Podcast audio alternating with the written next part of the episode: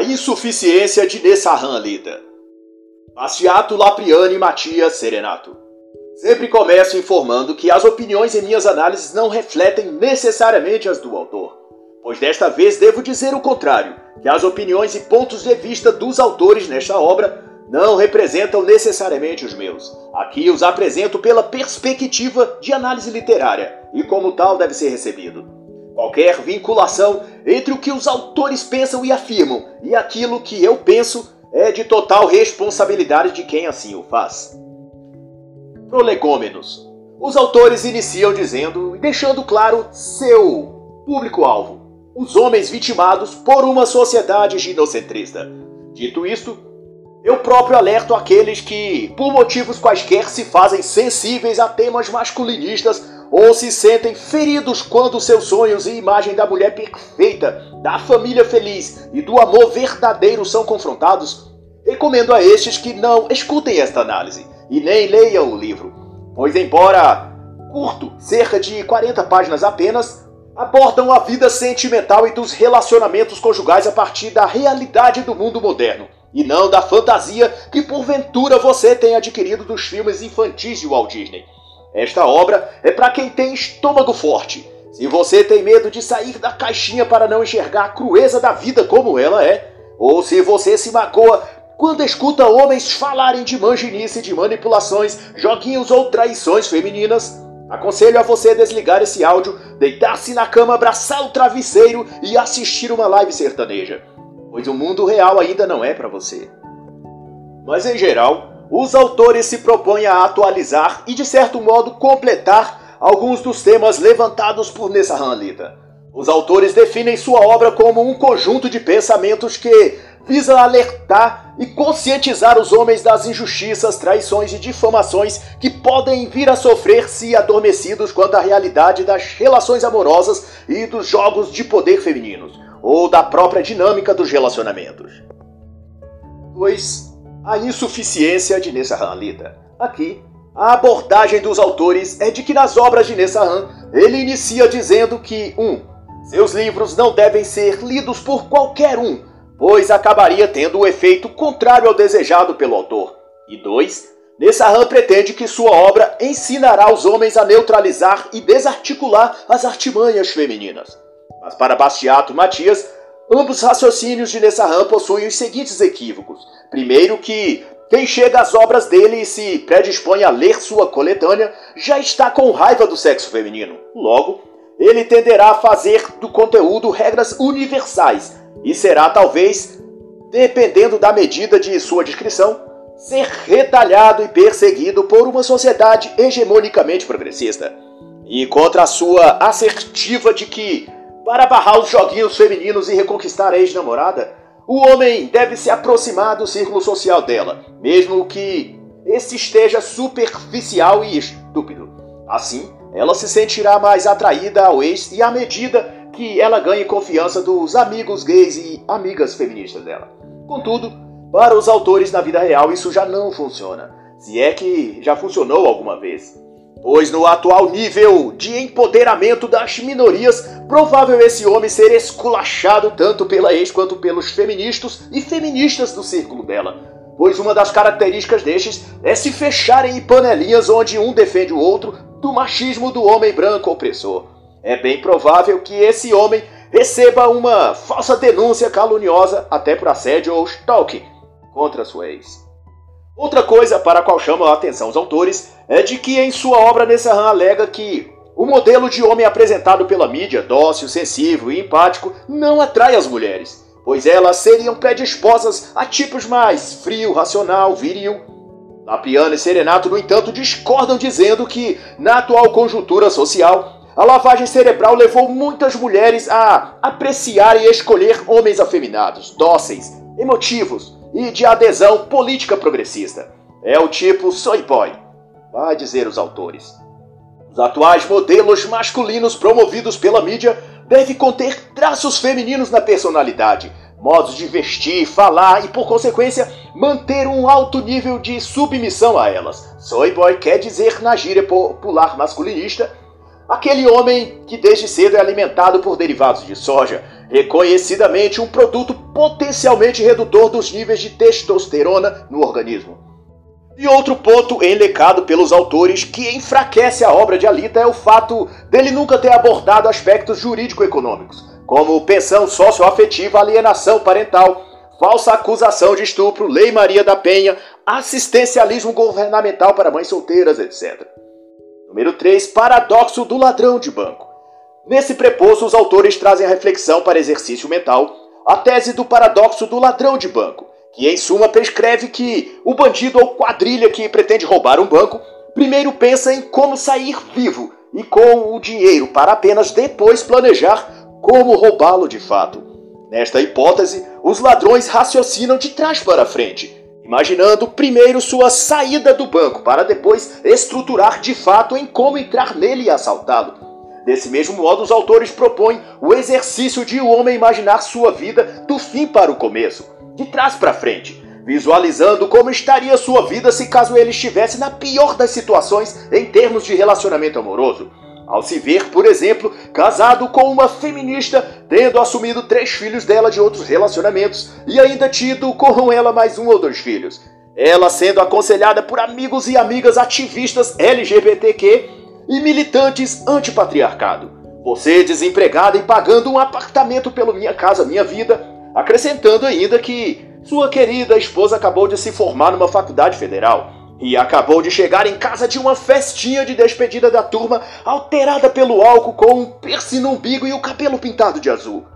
Embora esse quadro seja assustador, pensar em seu futuro dentro dele encoraja o homem a prevenir-se, tomar os cuidados de não deixar-se ser pego em armadilhas que o levarão a de fato viver algo parecido com isso. Além, é claro, de prover a esse homem um senso de gratidão maior, dele perceber que se sua vida não está de acordo com essa situação hipotética descrita, significa que ele tem escolhas e oportunidades que não deve desperdiçar neste momento. E com isso, ele pensar com calma e racionalidade sem permitir-se ser escravizado por sua parte genital vivendo à custa ou em busca de sexo, hedonismo e prazeres, o que o torna refém de sua libido e, por consequência, propenso de ser vitimado por alguma das inúmeras modernetes, sempre dispostas a oferecer um sexo selvagem em troca de prender o homem em sua teia de sedução e no futuro extorquí-lo e explorá-lo. 4. A vitória é das feministas. Nesse particular, os autores observam a estrutura atual da sociedade e propõem uma análise. Na década de 1930, vamos dizer eles, um homem mediano de aparência regular, poder aquisitivo idem, e sem prestígio ou fama, encontrava uma mulher desse mesmo nível e se casava com ela. No ano de 2020, vão continuar a dizer, esse homem, na média, tenta uma relação com uma mulher equiparada a ele e é rejeitado por ela. Ele busca uma abaixo dessa escala com menos recursos financeiros ou esteticamente abaixo dele, e adivinhem, ele também é rejeitado. E os autores vão então conceber que esse processo se dá devido ao fenômeno chamado hipergamia feminina, que é a tendência de a mulher buscar um homem que lhe pareça superior na classe social ou algo equivalente. Se pudermos colocar isso num patamar de escala para melhor entendermos, num padrão de 1 a 10, por exemplo, o homem nota 5 aceitaria relacionar-se com uma nota 4, enquanto que a mulher nota 5, 4, 3, 2 ou 1, devido à libertação sexual e econômica da mulher, voltando-se a procurar de um homem nota 8 acima. E não raras vezes, quando consegue, costuma ainda assim não contentar-se só com este, mas se dispõe a buscar outro superior enquanto mantém o que ele encontrou temporariamente até que ache um acima dele na escala. Quem trata especificamente disso e de mais assuntos de modo magistral é a autora Lori Gottlieb, em sua obra Mulheres que Escolhem Demais, que eu recomendo a todos. E então Bastiato e Matias refletem que, apesar disso, o homem moderno insiste em analisar a sociedade como se ainda estivesse todos em 1930. Há, todavia, de se observar que a relação homem-mulher está sob novas perspectivas. A condição atual das mulheres e dos homens das novas gerações tem uma cosmovisão completamente progressista, e isso inclui a visão de que homens são maus e machistas, E as mulheres não devem ser nem questionadas e nem cobradas por quaisquer que sejam suas más condutas. O chamado machismo estrutural se parece mais a um feminismo estrutural. Pergunte a uma mulher atual se ela é feminista, dirão os autores. E ela provavelmente dirá que não é. Ou até que odeia o feminismo, ou que é cristã ou conservadora. Contudo, pergunte sobre política, homens ou economia e tudo que ela dirá se encaixará perfeitamente nos jargões pressupostos e visão feminista da vida. Isso quer dizer que as mulheres, na sua maior parte, são feministas sem o perceber que o são.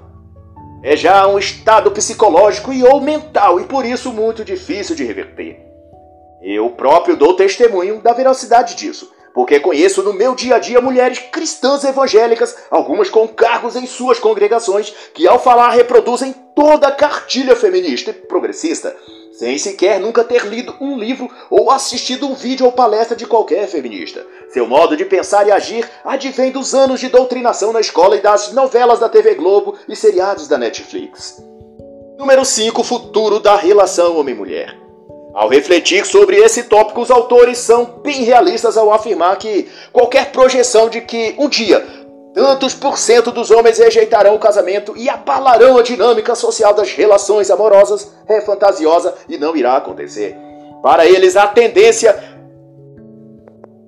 a sujeição e dependência psicológica dos homens para com o sexo ou a mulher, num sentido geral, ainda tem muito para se desenvolver, tanto na esfera política quanto social. Os autores usam para descrever a expressão mangina ou manginice. A situação em que as leis ou o comportamento geral de um homem gira em torno de favorecer, em detrimento do homem, uma ou várias mulheres. E cita como exemplo o caso de um grupo de homens que criaram uma página no Facebook onde oferecem pagar lanches e comida para mulheres desconhecidas. Alguns desses homens já se ofereceram para pagar até mesmo contas de água e de luz para desconhecidas. Fico a pensar quantas instituições de caridade poderiam se beneficiar da bondade e disposição financeira desses homens, se ao invés de querer agradar mulheres, se colocassem a ajudar crianças e idosos realmente precisando de ajuda. Mas o prazer desses homens está em girar em torno da figura feminina e endeusá-las, para quem sabe, com muita sorte paciência e muitos lanches pagos para elas consigam alguma migalha de sexo ou de nudes de alguma caridosa alma feminina que se compadeça de tanta submissão e manginice. Feministas, manginas e progressistas seguem, portanto, a mesma agenda, o mesmo padrão, o mesmo modo operandi. E vai-se chegando a uma condição tal que, se você, meu amigo leitor, não for nenhum dos três, nem feminista, nem mangine, nem progressista, então só lhe restará a opção de pedir desculpas por ser homem, começar a ingerir bastante soja e converter-se a um dos três padrões o mais breve possível. Ou a cultura do cancelamento virá sobre você. O caminho para qual a humanidade está indo, será outra ponderação dos autores, é de que o feminismo atinja a patamar de religião no inconsciente das mulheres ao ponto de a bandeira feminista se tornar um tipo de ideal intrínseco a elas e a toda a sociedade, tal como conceitos como democracia ou liberdade, por exemplo. Número 6. Considerações sobre MGTOW. Explicado de modo sem rodeio, dirão os autores, a sigla MGTOW tem servido de refúgio e acalento a muitos homens que veem ou experienciam o modo como os homens em geral são tratados no que diz respeito à ausência de direitos diante do Estado e do sexo feminino, por assim dizer. Conceitua-se que esta sigla representa o propósito e a intenção de viver afastado de relacionamento duradouro com as mulheres, não envolver-se afetivamente, não conceber filhos, não assumir filhos alheios e dedicar-se à sua vida pessoal, material, profissional, etc. Como queira sem os entraves e perigos jurídicos e emocionais dos relacionamentos modernos, no sentido do que eles proporcionam aos homens de bem, ou seja, nada. Sob esta sigla estão os mesmos dois tipos de homens: aqueles que creem que os homens de caráter e brio devem avançar nos cargos da política e barrar leis e programas progressistas que sucumbem os homens à exploração feminista, e os que acreditam que a batalha está vencida, Contrário aos homens, portanto, resta-lhes ficar na sua isolar-se ao máximo buscando a maior discrição e liberdade econômica que puder achar, sem fazer alarde para não tornar-se alvo do ódio feminista e posteriores perseguições. 7. O imbróglio das mães solteiras. Os autores vão citar nesse ponto os seguintes dados. Na década de 1940, somente 4% das crianças nos Estados Unidos eram nascidas fora do casamento. Atualmente são cerca de 41%. Na Colômbia, esse número é de 84% e no Brasil, de 66%. Labriane e Serenato apontam também para uma questão salutar de que a ideia de que muitas mulheres tornam-se mães solteiras porque são enganadas, seduzidas e depois abandonadas pelos homens, na era atual, segundo os autores, essa é raríssima exceção. Na maior parte das vezes, essas mulheres engravidam depois de uma sequência de aventuras nos bailes funks e baladas sertanejas da vida. Ou então, elas mesmas optam por separar-se do pai de seus filhos depois de terem sido descobertas em inúmeras traições ou de terem elas encontrado um candidato a assumi-la com mais recursos financeiros ou boa aparência que seu atual marido. Mas, via de regra, aquele Dom Juan era só um picareta chantagista ou um 71, e depois de usá-la, as abandonam em troca de alguma outra aventura, assim como ela mesma fez ao seu antigo marido. Como diz o ditado, quem com ferro fere, com ferro é ferido. E na página 29 os autores traçam uma série de desconfortos, como eles chamam, que se acomete ao homem que decide envolver-se com uma mulher que possua filhos de outro ou de outros homens, a fim de avisar aos leitores no que estarão escolhendo para si caso constituam um relacionamento estável com mulheres nessa condição. Primeiro, o eminente risco de ser desrespeitado por seu enteado à medida que este cresce e adentra um mundo que o mima tanto mais ele se torne rebelde e insubmisso à autoridade propenso às drogas ou ao crime. No jargão comum dos masculinistas, assumir o Enzo é colocar-se sob a custódia do imprevisível. O doutrinamento na escola e o convívio com as más influências pode colocá-lo contra você. E no limite, até fazê-lo agredir o padrasto caso este tente educá-lo ou corrigi-lo como um pai. Segundo, este outro risco diz respeito ao tipo e método educativo que você pretenderia aplicar. Se você for leniente liberal, pode ser cobrado da esposa que seja mais firme com o garoto ou com a menina. E daí você entrar no posto anterior a de ser indisposto pelos enteados, sendo insultado e ou desafiado, tendo de sustentá-los e ainda assim escutar deles: Você não é meu pai. Número 3. Este também está relacionado ao segundo.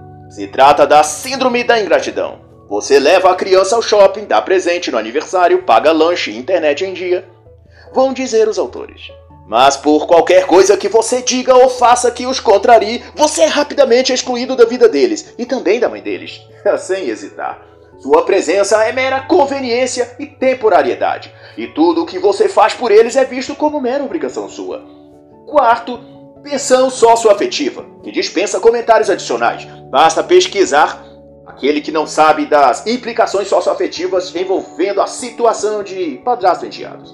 Quinto, falsa acusação de violência física ou psicológica ou até de estupro contra o enteado ou enteada. Visto que basta a mãe da criança dar queixa e assim será tido como verdadeiro pelos órgãos da injustiça. 6. Risco de ser assassinado pelo Enzo se você discutir com a mãe dele, ou se você não aceitar que ele guarde as drogas dele dentro da casa onde você paga as contas. 8. Contra-afetivismo. A proposta.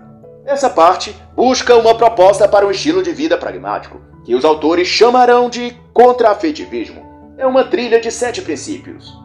1. Um, não revelar-se publicamente quanto à decisão de não casar-se, de não ter filhos ou de haver adotado a sigla MGTOW. 2. Sempre que possível, sabote os manginas feministas e progressistas na faculdade ou no trabalho. Devo, contudo, expor aqui que não coaduno com esse particular dos autores. Acredito que fazer o mal deliberadamente causa uma mancha na alma e na mente do indivíduo, que cedo ou tarde ele terá de prestar conta. Essa postura recomendada pelos autores parte normalmente de uma mentalidade nihilista e materialista, e do meu ponto de vista maquiavélico, para a qual, portanto, deixo registrado meu repúdio e total desacordo. Número 3. Não trabalhe, não faça acordos, nem negocie, tanto quanto possível, com tais categorias: feministas, feministas, manginas e progressistas. 4. Não se relacione sexualmente com uma mulher feminista se você souber que ela o seja. Número 5. Sempre que possível, nem converse com uma feminista se você souber que ela seja feminista. Número 6. Não ajude manginas feministas nem progressistas. 7. Evite confrontar seus inimigos, seja dissimulado. Outro ponto também elecado pelos autores é de que o homem deve evitar, ou no mínimo, ficar muito atento a amizades com mulheres no geral. Eles afirmam que ser amigo de uma mulher não é como ir na padaria escolher o que lhe agrada, pagar e voltar para casa.